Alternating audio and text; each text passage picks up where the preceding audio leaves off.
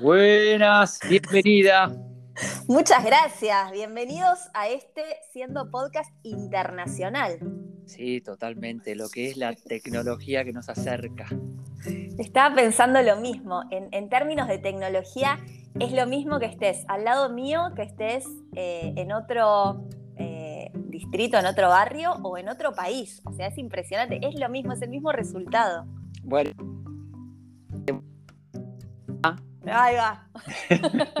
Hablando interplanetariamente, así, como si nada. Dentro de unos pocos años lo, transmitimos asiento. Igual esto, Vicky, que comentaste, delata tu, generación, tu edad, porque yo me acuerdo cuando mi vieja hablaba por teléfono con alguien que estaba lejos y era, hola, se escucha y habla.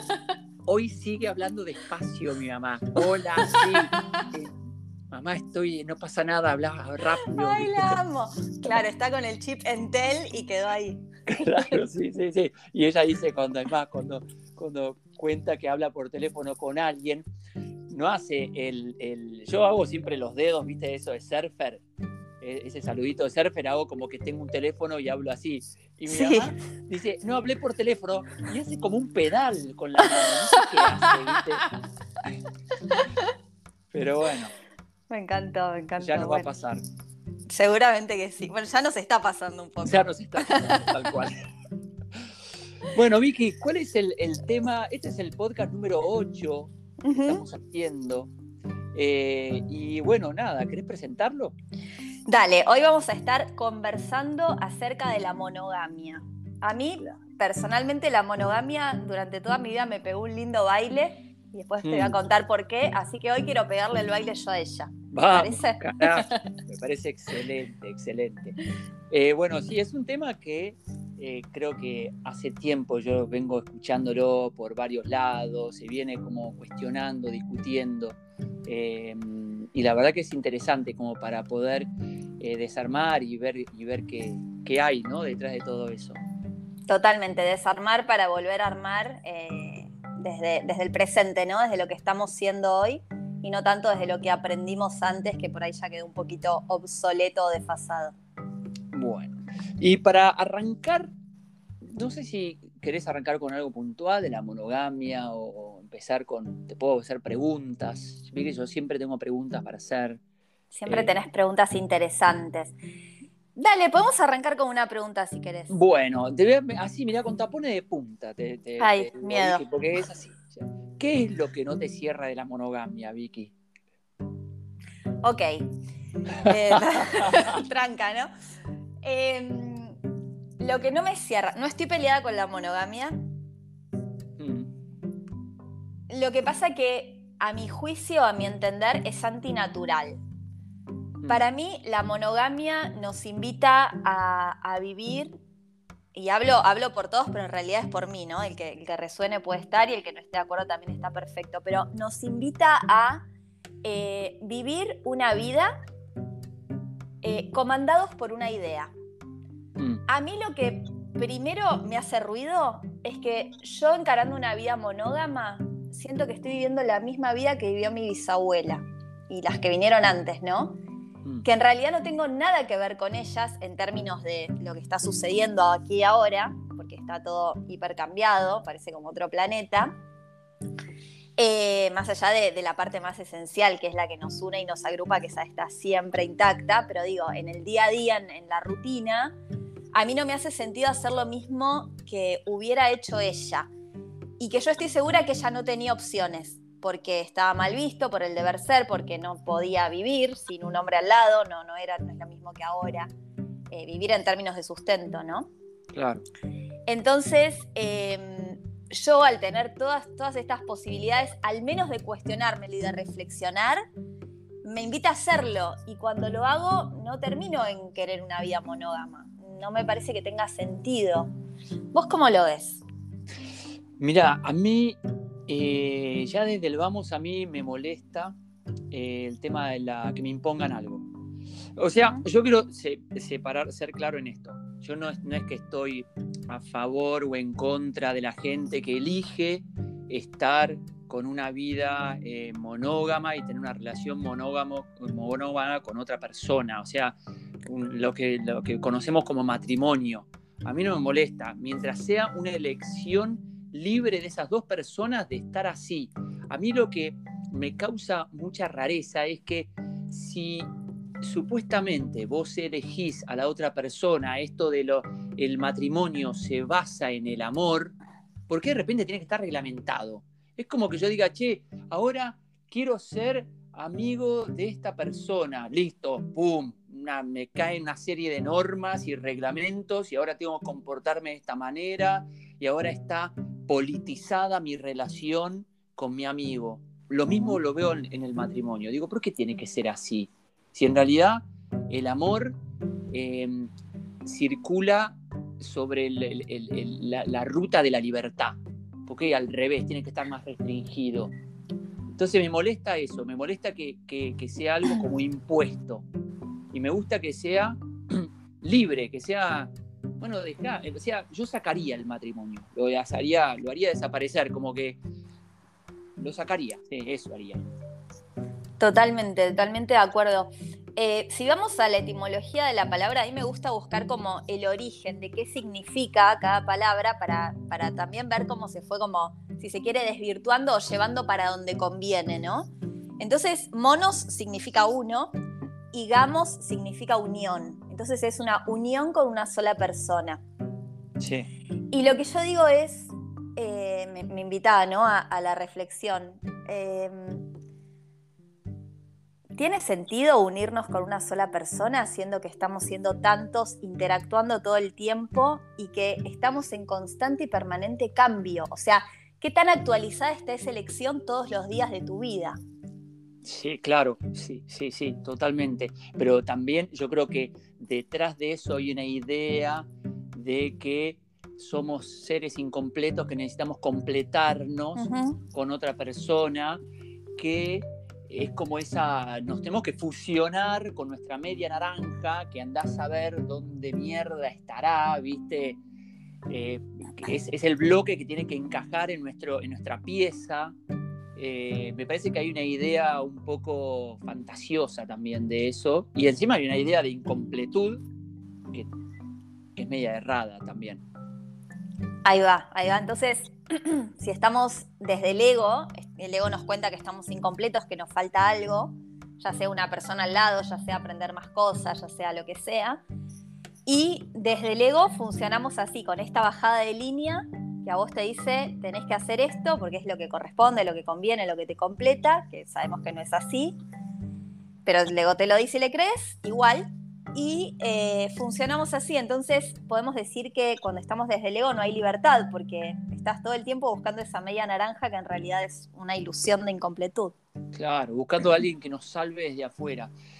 Pero lo, loco es que me pasa a mí también, ¿eh? De que me dan ganas de a veces decir, che, qué lindo estar compartiendo mi día a día con una persona y me lo imagino en mi, en mi imaginación como que, lo, como que diría, che, me gustaría estar con una persona que me acompañe, que hacer esto con la misma persona y hacer lo otro con la misma persona. Y después digo, bueno, ¿será que tengo una idea que es más cultural que algo que en realidad que podría hacer con diferentes, con diferentes personas? Bueno, acá lo que traes es interesante, Ale, para mí, porque una cosa es la idea y otra es lo que sucede, otra es la experiencia. Sí. sí. entonces, ¿cuántas veces en tu vida tuviste una idea de algo y cuando te embarcaste en la experiencia fue completamente diferente? No, muchísimas veces. Muchísimas veces, sí, por supuesto. Entonces es eso, está bueno detectar que es una idea, pero no reprimirlo solo por, o, tildarlo de, malo o de negativo solo por ser una idea. Digo, ¿es una idea que me es funcional a lo que hoy estoy queriendo, al, sistema operativo actualizado de ahora que acabo de descargar la nueva versión? ¿O es una idea que viene de antes y que la adopto para cubrir una necesidad básica como puede ser la de pertenecer, la de sobrevivir, la de procrear X? No, seguramente, por supuesto que eh, detrás de, eso también una, una necesidad de eh, seguridad. O sea, me da mucha seguridad esa idea, como que me relaja. ¿Viste? Hay como una, una cosa interna de, una cierta ansiedad de que algo me está faltando, porque es, es muy detrás, detrás, detrás, ahí en el fondo. Algo siento que me está faltando, que me haría mucho más fácil la vida, me sentiría mucho más seguro, sería mucho más pleno si consigo esa media naranja que me va a completar, me va a hacer pleno, me va a dar compañía. Es como, en definitiva, me, da mucha seguridad. Yo creo que la monogamia o esa búsqueda de una pareja me da una cierta estabilidad, me da una cierta seguridad, que en, el, que en el largo plazo yo creo que empieza a haber un estancamiento y una costumbre en esa búsqueda de seguridad. No sé si me fui por las ramas ya, viste que yo a veces salto de rama en rama, pero te, entiendo perfecto. Em, te, hago una pregunta, abro, esta pregunta. ¿A quién o a qué le conviene que seamos monógamos? Que hagamos todos lo mismo, o sea, todos somos distintos. Tenemos inquietudes distintas, personalidades distintas, sin embargo, en ese sentido es como vos decís, vos estás súper trabajado, haces un trabajo de reflexión a diario en el que casi que te construís y te permitís abrirte a lo nuevo sin embargo, venimos de toda la historia de la humanidad en la que hubo parejas de distintos colores, de distintas formas, pero digo, la pareja monógama por lo pronto le sirve a la biología para la perpetración de la especie. Entonces, como a mí me gusta hacer este ejercicio de decir, bueno, yo soy todas mis partes, ¿no? Estoy compuesto por un montón de, de cuestiones, la biología es una de ellas. Ok, check. A la biología le conviene. A mi ego le conviene, porque antes dijimos que me cuenta que soy una naranja incompleta y necesito buscar esa otra parte que sabemos que no existe, pero la buscamos igual. ¿Qué más? Al, sistema le conviene, porque la verdad es que teniendo una vida monógama y ordenada entre 10.000 comillas, vos tenés una vida de consumo. Sí, total, por supuesto. en la que vas a salir a consumir más o menos lo que consume la media. Sí, porque habla con cualquier parejita, bueno, no sé ahora, pero en mi época era el primer viaje a Mar del Plata, el segundo a Colonia, el tercero a no sé qué, era como parecíamos tipo Walking Dead todos haciendo lo mismo. Total, sí, sí, sí. Entonces, como esto, ¿no? ¿A, qué partes mías le conviene y a qué partes no? Entonces, para mí, en una parte bien esencial, que es la que, la que nos une como sistema humano, pero que también nos distingue, porque ahí nos encontramos con nuestra propia intimidad, con nosotros mismos, ahí no te hace falta una pareja. Ahí no, te sentís inseguro. Sí, claro, claro, claro. Absolutamente.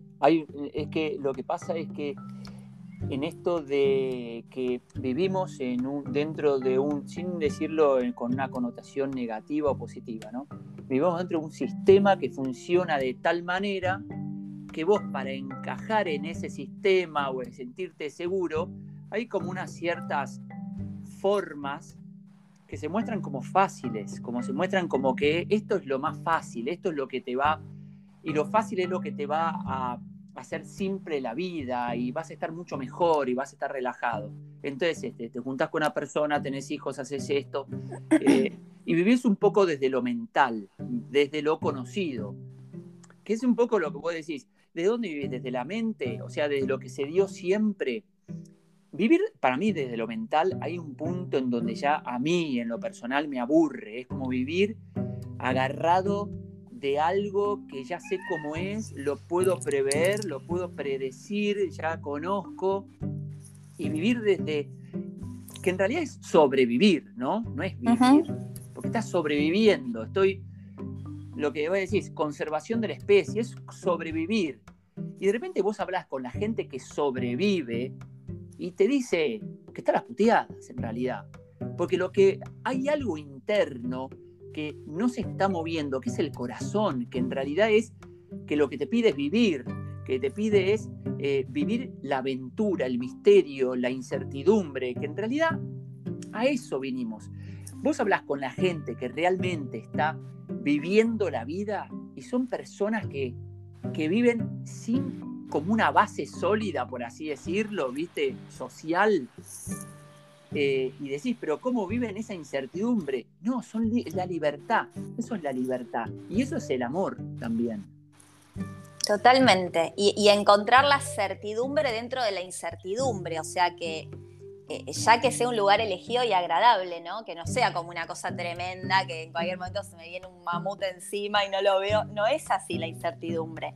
La incertidumbre es estar cómodo con el fluir de la vida, que en realidad es lo que está pasando igual, aunque vos no te enteres. Sí, sí, sí, totalmente. Porque si te pones a pensar cuán control tenés sobre tu vida, nada, poquísimo. Porque para que las cosas, claro, para que las cosas sucedan, se dan 1.500 millones de cosas y decís, eh, de, todo lo, cómo, para que suceda algo, es tan sincrónico cada suceso que depende de tantas cosas que decís, sí, mira, lo que vos podés controlar es ínfimo, nada, pero vos crees que tenés el control, ¿viste? Y nada que ver. Totalmente. Entonces, la manera de ir sacándonos como creencias de encima para poder ir llegando a nuestra verdad es como ir sacando capitas de cebolla, ¿no? Como ir de a poquito eh, cuestionándolas y diciendo, esta no me sirve, la saco. Encuentro otra, esta no me sirve, la saco, como una mamushka. Y, antes hablabas como de estructura, como de base. Te quería compartir eh, algo que me pasó una vez con un grupo de amigos. Cuando yo me junto, yo tengo muchos grupos de amigos, muchos. Soy una persona que donde voy me hago amigos. Amiguera amiguera. Entonces, claro, hay algunos grupos que no veo tan seguido. Y cuando nos juntamos, a veces la diversión de la noche es preguntarle a Vicky, porque yo soy la rara, la que trae planteos diferentes, ¿entendés? Entonces, em, una vez estábamos hablando de la pareja con, un grupo de amigos y me preguntan cuál es mi posición. Y yo les digo que eh, no estoy buscando una relación monógama. Entonces me dicen, ¿qué crees en el poliamor? A lo que respondí, no.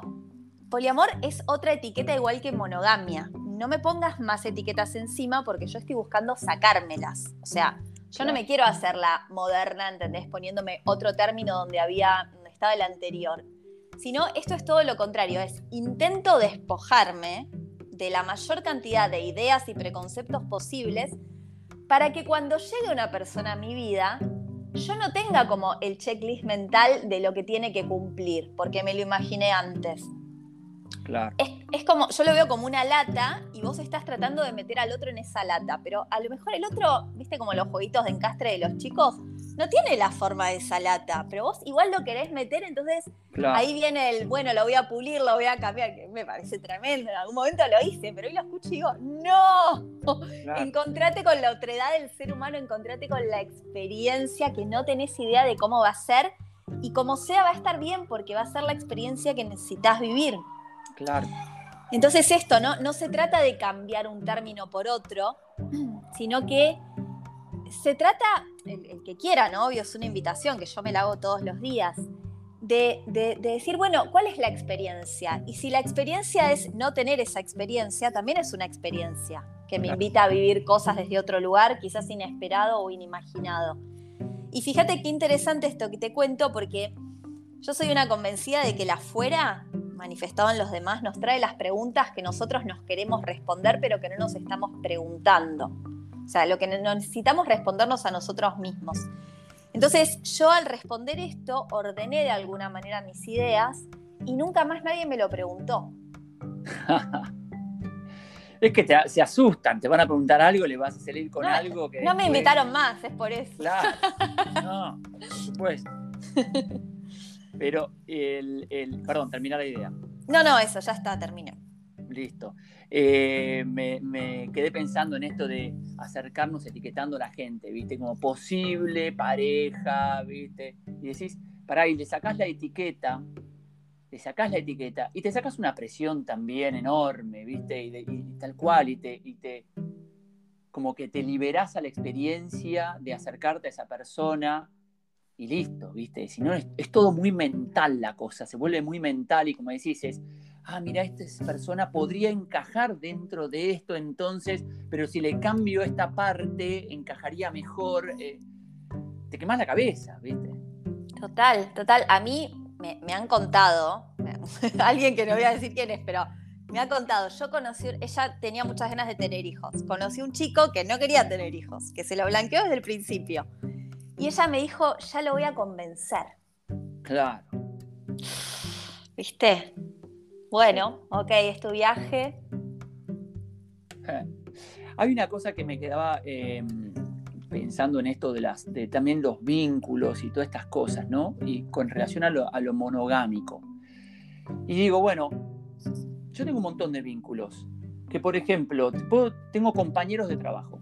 En los compañeros de trabajo hay un montón de libertad. O sea, que el tipo haga lo que quiera de su vida, yo hago lo que quiero de mi vida, yo no soy nadie para cuestionarle nada, pero hay un nivel de amor, por así decirlo, bajo.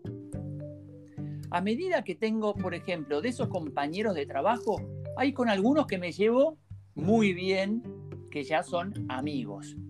¿Y por qué son amigos? Porque hay un nivel como más alto de amor.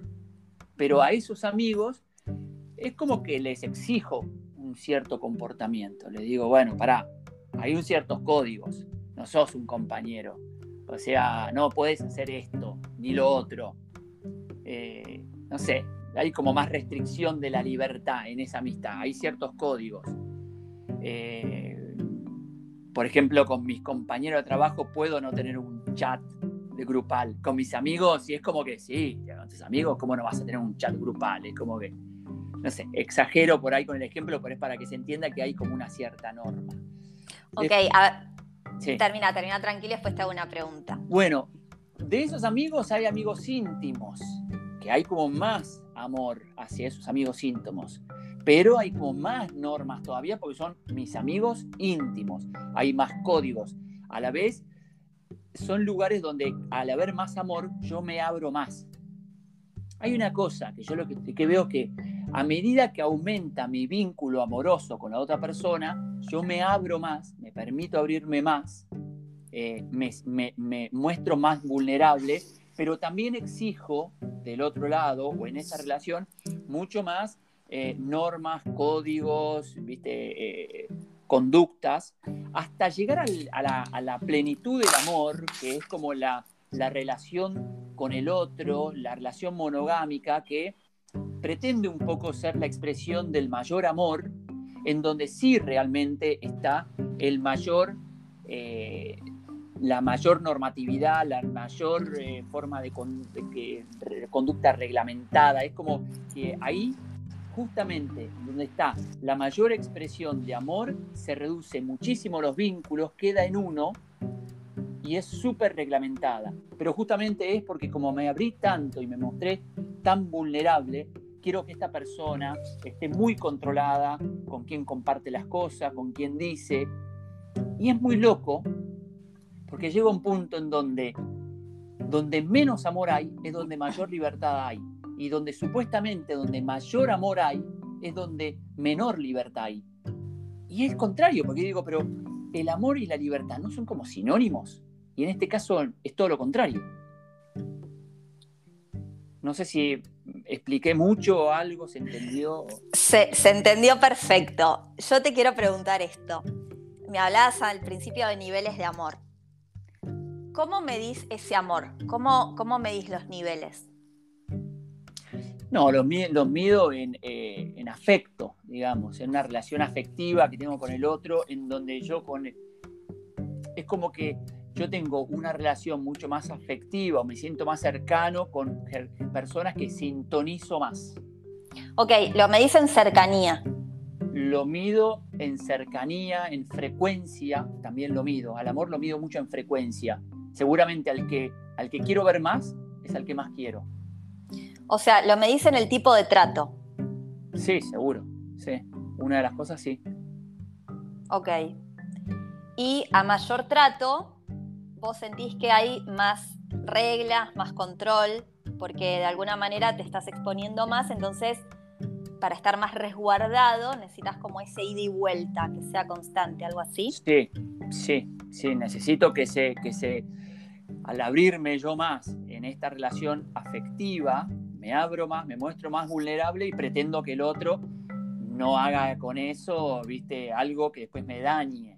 O sea, él tiene Me muestro tan vulnerable que soy fácil de dañar. Entonces le pido más restricciones a la otra persona. Entonces cuando me expongo toda mi vulnerabilidad y pido más restricciones y hay más control, ¿hay amor o hay miedo? Hay miedo. Hay totalmente miedo. O sea que yo lo que le pretendo es, me siento seguro con esa persona porque me, permite, me da ese espacio de seguridad como para, como para abrirme, pero también estoy súper expuesto y eso me da muchísimo miedo, por eso necesito controlarlo. Ahí va. Entonces, a mayor cercanía, mayor miedo. Claro. Ahí no hay amor. Bueno, pero hay una cosa de relación afectiva ahí que me hace querer estar con otra persona, pero a la vez Ah. aparece mucho miedo. La media naranja aparece ahí. Exactamente, exactamente. ¿Sí? Bueno, eso, eso es eh, el, el- el- el gran tema que tenemos como humanidad, ¿no? Eh, poder conectar con el amor como lo que es.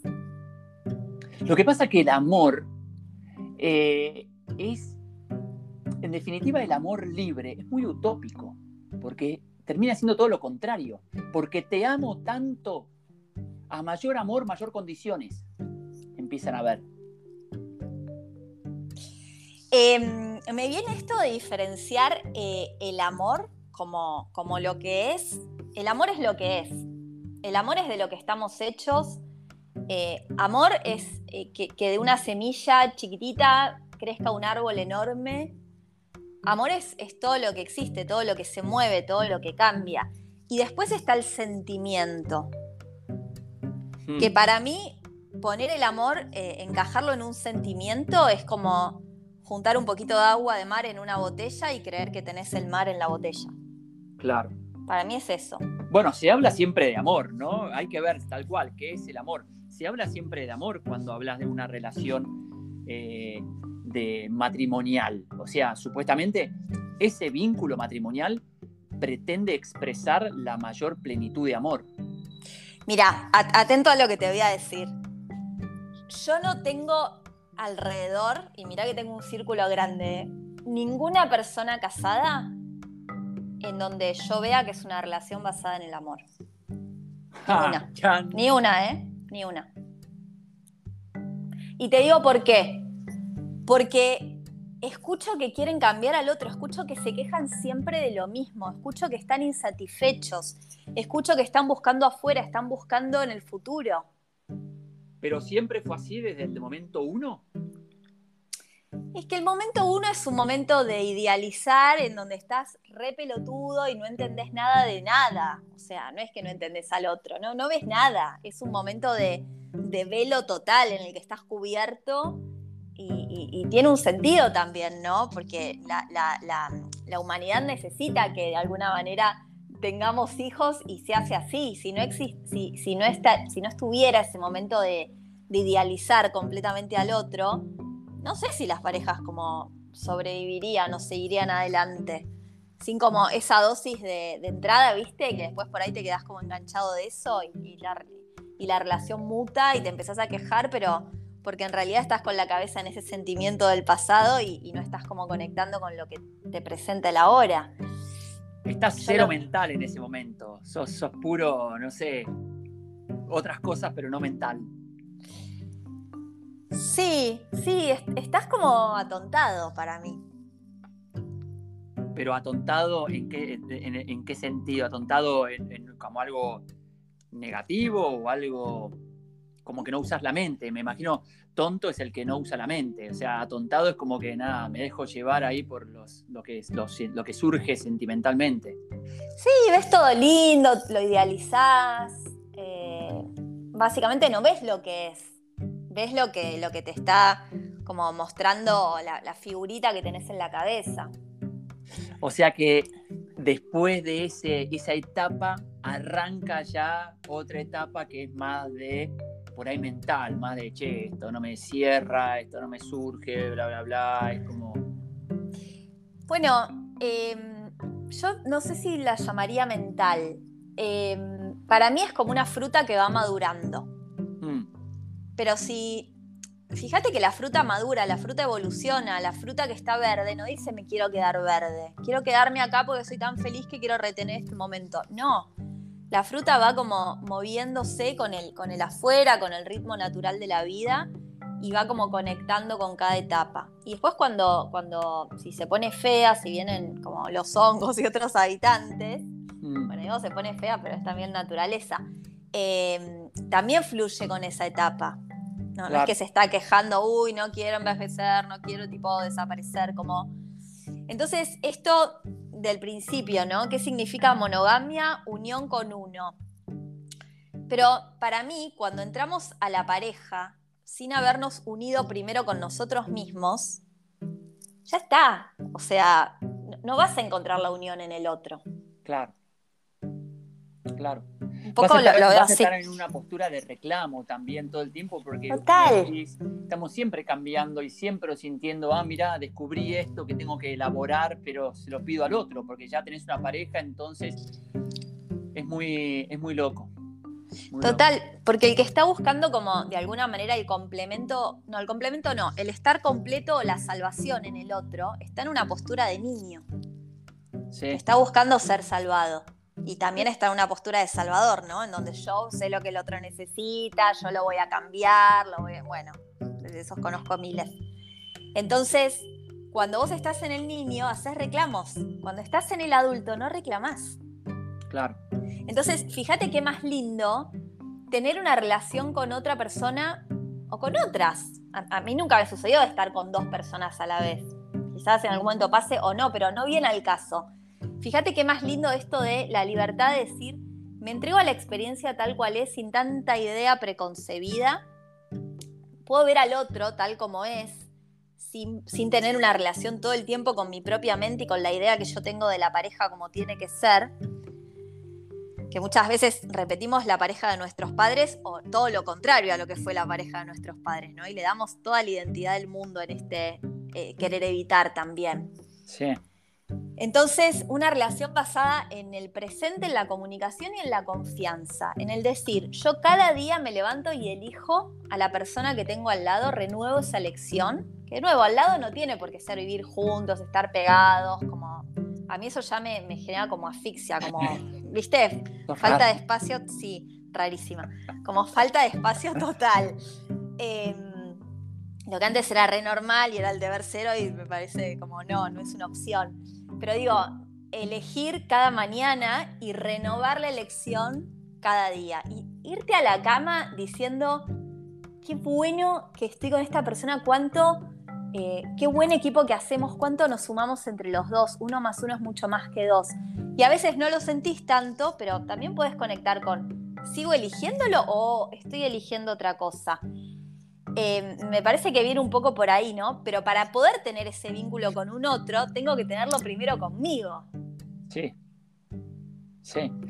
yo pensaba, ¿qué pasa si, dicen, bueno, mira, el matrimonio se acabó? Se acabó. O sea, arma la pareja que quieras, está con quien quieras, se acabó eso. En esa libertad que decís, uff, qué miedo, se puede ir en cualquier momento la persona entonces, porque es libre, ya es libre se acabó el tema de la propiedad, se acabó eso de anticuado que era la persona de tal. ¿Cómo la persona de tal? Ay, no, no, no. Mi el mujer. lápiz de Juan, la mujer de Pedro. ¿viste? Sí, sí, sí. Eh, y después decís, ah, está en su libertad de querer irse. Listo. Después yo entiendo que, que la gente elija desde la libertad a la otra persona. Yo no sé cuánto en el balance pesa que ya se hayan casado, porque muchas veces es, y la remamos. ¿Y qué pasaría si no existiría el matrimonio? ¿La remarías? ¿Viste? Por ahí no la remás tanto. Y por ahí no, es como un trabajo. ¿Viste? Decís, y la estoy remando en el trabajo. Acá nadie rema nada. Todo el mundo va y te dice, olvídate de ese trabajo. Si ya no tenés una relación efectiva con la actividad que estás haciendo, si ya no te da lo que vos pretendías de ese trabajo, no te satisface esa, esa actividad, chau, déjala, no le pierdas más tiempo. Pero con el matrimonio distinto, no remala, no, a ver, seguí. A mí me parece que ya eh, deberían sacarlo al tema del matrimonio, pero para, para mí, ¿no? Para que haya mucho más libertad. Y de repente eso también es un desafío, porque decís, la otra persona es libre. Yo quiero estar con otra persona, bueno, voy a tratar de ser su mejor opción. No. Que la otra persona también sea mi mejor opción y no nos achanchemos, ¿viste? Bueno, voy a, voy, a voy a tratar de ser una opción. Claro. ¿Por qué tengo que ser la mejor? Es una opción. está bien, perfecto, sí. Sí. Porque si no entramos, entramos a competir, ¿viste? Nos ponemos una vara muy alta, mucha presión. Y para mí, la verdadera maestría está en encontrar la libertad independientemente de lo que hagamos y lo que nos contemos. Sí. Porque si yo necesito que se radique el matrimonio para entender que el otro es libre, cuando siempre fue libre, no es un tema de matrimonio, es un tema de libertad. Es como lo que está atrás, es como el significado. Es, que es total, si la base del matrimonio es el amor, ahí tiene que haber libertad 100%. Sí, pero puedes tener libertad estando casado, teniendo un harem, estando sin pareja, o sea, en todas las formas puedes ser libre. Sí.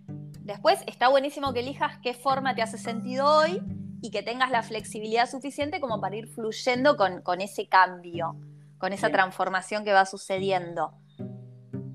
Yo creo que también hay, hay otro, otro punto que se pone en juego, que bueno, que como está en este sistema, que está todo, eh, es un mundo economizado, que todo, todo tiene un valor, todo tiene precio, todo es, es así, entiendo que les resulta mucho más eh, cómodo o conocido o seguro eh, estar casado porque las dos personas trabajan, porque eso pagan las cuentas y pagan las cosas, entonces como que separarse les implica una, los afecta económicamente, entonces cuántas relaciones hay que mantienen una relación monogámica por un tema económico también, y decís, puta, cuando, si había poca libertad, ahora hay mucho menos libertad, ahora ya directamente hay, una, hay un sufrimiento ahí.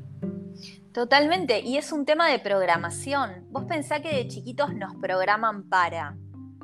¿Viste? Cuando, cuando yo veo que una, una nena chiquita le regalan la cocinita al bebé con el cochecito, oh. ya le estás bajando esa línea a esa criatura. Entonces, no todos tenemos la posibilidad de cuestionarnos, porque si todo el mundo hace lo mismo y tus padres, que son los, los baja línea número uno desde el primer día, te están dando ese mensaje, ¿vos crees que eso es la única posibilidad?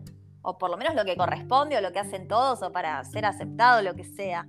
Entonces, esto, ¿no? Yo de chiquita jugaba que las Barbies vivían solas. Yo no tenía Ken. Ah, sos chica vos. No, desde chica, del día uno. Eso explica muchas cosas. Pero a mí no me dabas un bebé de muñeca con un cochecito, olvídate, no había manera, no lo entendía. sí. Igual, pará, está el príncipe azul, ese rubio eh, yankee o no sé de dónde alemán, no sé de dónde mierda, pero menos latinoamericano, menos latinoamericano, que el flaco iba a salvarte con su super espada eh, sí. ¿Viste? Decís, ah, boludo, y además la mujer queda en tercer plano, ¿viste? Con esa imagen, ¿viste? De que necesita el hombre que lo salve. Sí, sí, sí. de ahí viene mi mujer, un ser totalmente pasivo que me necesita porque, viste, es mía. hay, hay, gente que habla de mi mujer y ni siquiera dice el nombre, la, se despersonaliza totalmente la persona. Es mi mujer, es mí, habla de mi pertenencia. Sí. Entonces, también, ojo, observemos las palabras que usamos. Y esto que traes de los dibujitos es súper interesante, porque claro, yo me crié, por ejemplo, con un montón de historias de princesas y tal, pero si ves los dibujos de Disney y Pixar de ahora, ya no hay príncipes.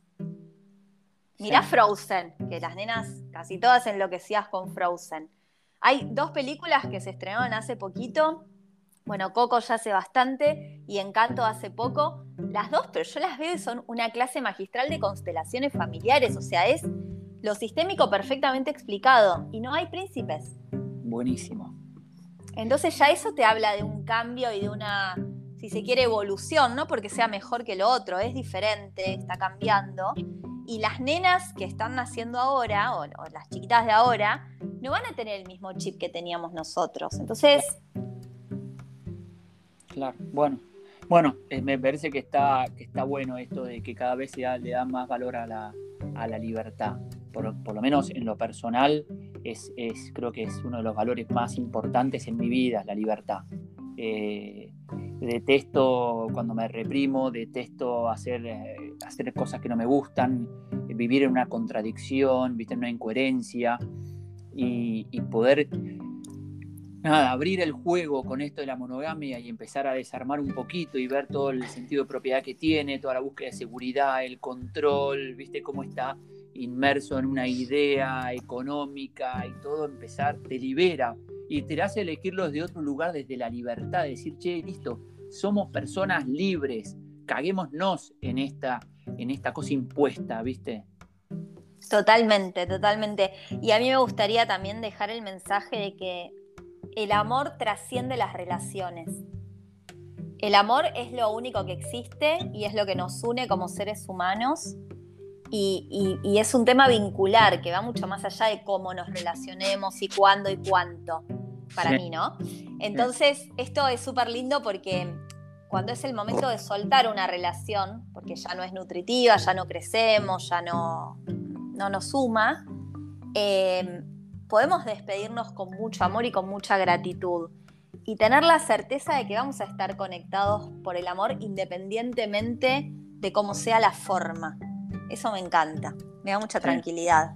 Sí, total, total. Yo eh, realmente eh, admiro a esas personas que realmente están conectadas y que eligen desde la sinceridad, sea una vida 40, 40 años con la misma persona, 5, nunca, eh, la vida que quieras tener, a mí me da igual que quieras estar con una persona o con 5, con 8 o con 0, pero que sea desde la libertad, me encanta eso, me encanta que, podamos elegir desde un lugar libre y creo que es un poco esta idea de los, de los podcasts, es un poco eso, invitar a la libertad, abrirlo para decir, che, somos libres y estamos un poco inmersos en algo impuesto que no nos damos cuenta porque nací y ya existía esto, ¿viste?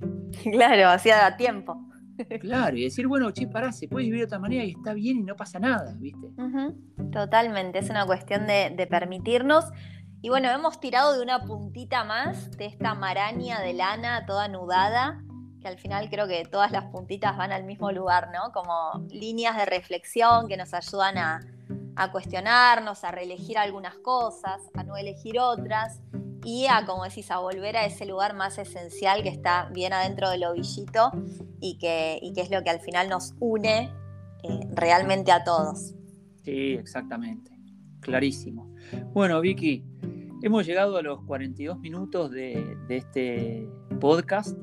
Eh, ¿Te parece cerrar? Me parece cerrar, ya estamos. Bueno, muchísimas gracias eh, eh, a vos y a todos los que, escuchan y que de repente nos comentan personalmente. Si quieren algún tema en particular que conversemos, que lo pueden poner, no sé, no sé dónde, pero bueno, no sé, nos comentarán a nosotros dónde. Porque nos encanta conversar y charlar de las cosas y abrir el juego y tirar ideas.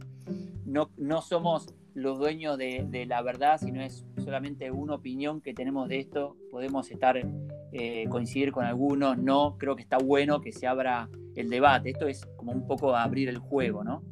Totalmente, esto recién empieza y lo lindo es, es seguir conversando y seguir encontrándonos. Muchas, muchas, muchas gracias. Bueno, gracias a todos, nos vemos en el próximo podcast. Un beso, chau, chau.